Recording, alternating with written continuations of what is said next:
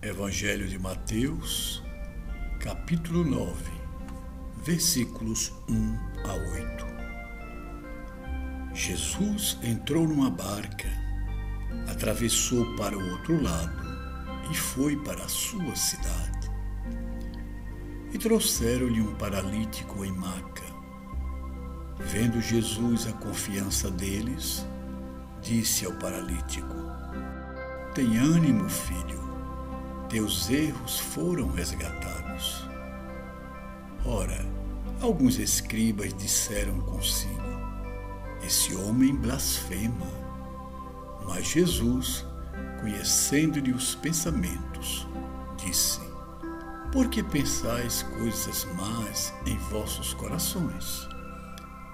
Pois que é mais difícil dizer: Foram resgatados teus erros, ou dizer: Levanta-te e caminha.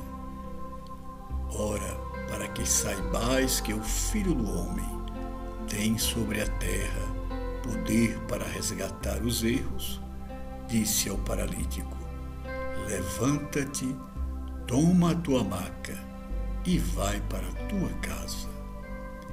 E ele levantou-se e foi para sua casa. Vendo isso, as multidões temeram e glorificaram a Deus, que dera tal poder aos homens. Meus amigos, este episódio narrado por Mateus é confirmado nos evangelhos de Marcos e Lucas, o que atesta a sua veracidade. Jesus estivera em Gadara, cidade situada do outro lado do lago da Galileia, lado oposto a Cafarnaum, a cidade de Jesus. Ao retornar à sua cidade, Jesus se fixa outra vez, se hospeda outra vez na casa de Simão Pedro e é logo cercado por uma multidão, ávida por ouvir as suas palavras mas, sobretudo, para obter dele algum prodígio. E é exatamente sobre o prodígio que se fixam os nossos olhos nesta narrativa do Evangelho. Há, no entanto, um ensinamento muito profundo em segundo plano. Jesus nos fala abertamente claramente sobre a lei de causa e efeito, sobre o karma que abrange todas as pessoas indistintamente. Vejamos, ele se refere paternalmente ao paralítico, dizendo-lhe: Filho, teus erros foram resgatados. Ou seja, Conforme a crença difusa no tempo de Jesus em toda a Judéia, as doenças eram vistas como resultado dos erros cometidos pelas pessoas em sua vida presente ou em algum momento anterior a essa vida.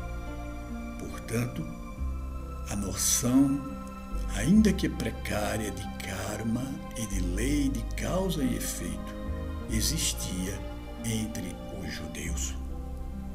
Jesus então informa ao paralítico que seus erros foram resgatados, mas os fariseus ali presentes, os doutores da lei ali presentes, se surpreendem e pensam consigo mesmo: este homem blasfema pois só Deus pode ter a certeza disso.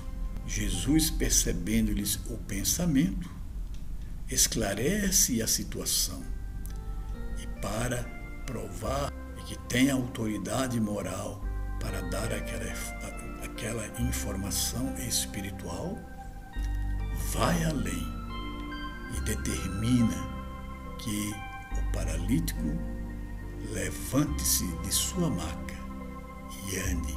Há ainda nesta passagem um grande ensinamento simbólico que adverte-nos sobre a inconsciência e a acomodação.